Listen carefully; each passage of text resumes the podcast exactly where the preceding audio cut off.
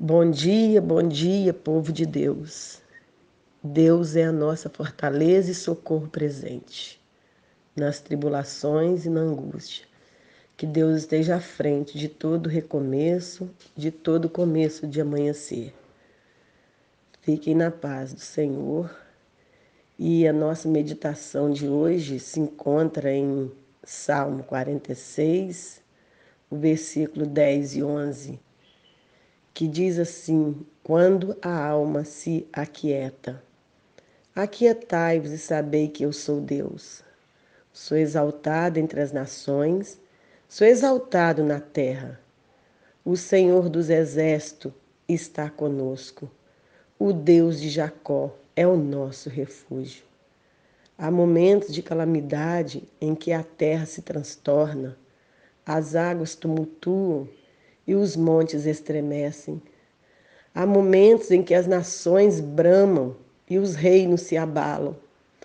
Há momentos em que as guerras, escarniçadas com suas armas de morte e seus carros invasores, enchem a terra de pavor e as pessoas de tormento. Nessas horas, nossa alma se enche de medo e nosso coração mergulha em ansiedade. O que fazer?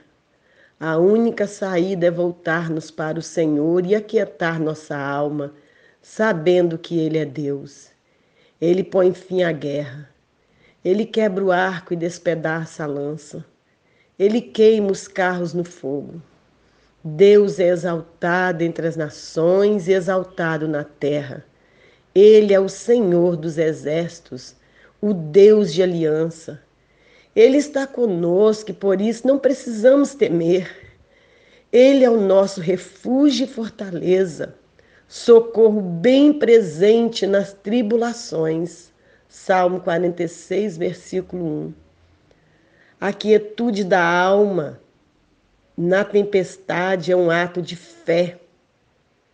E fé não é fruto da meditação transcendental Fé não é sugestionamento psicológico. Fé não é truque religioso. Fé não é mecanismo místico.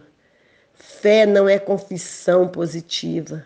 Fé é confiança inabalável em Deus, o Todo-Poderoso, Criador e sustentador da vida.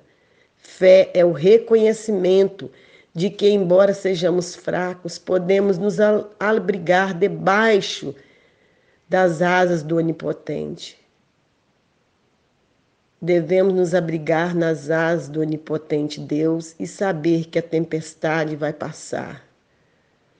Deus, sempre Deus, desde o princípio até o fim de nossas vidas. Tenha um bom dia, fique na paz do Senhor.